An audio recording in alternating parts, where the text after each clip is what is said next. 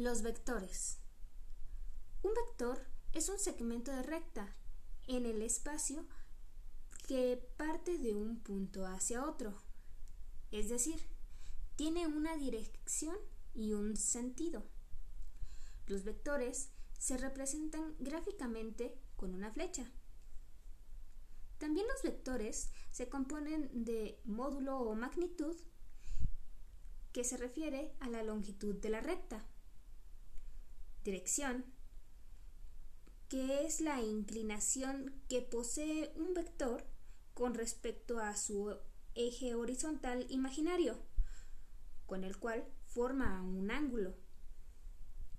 Sentido, es decir, la orientación del vector, indicando, indicado por la flecha del vector. Los tipos de vectores son los siguientes.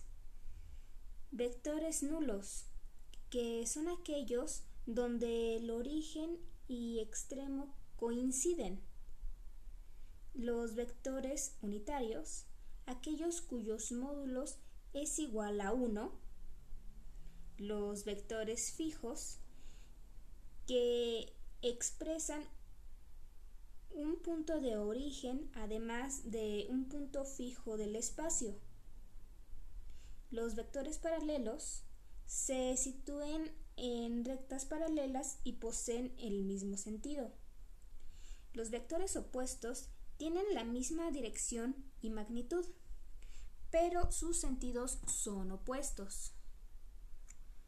Los vectores libres son aquellos vectores cuyos puntos de aplicación es indeterminado y por lo tanto son libres.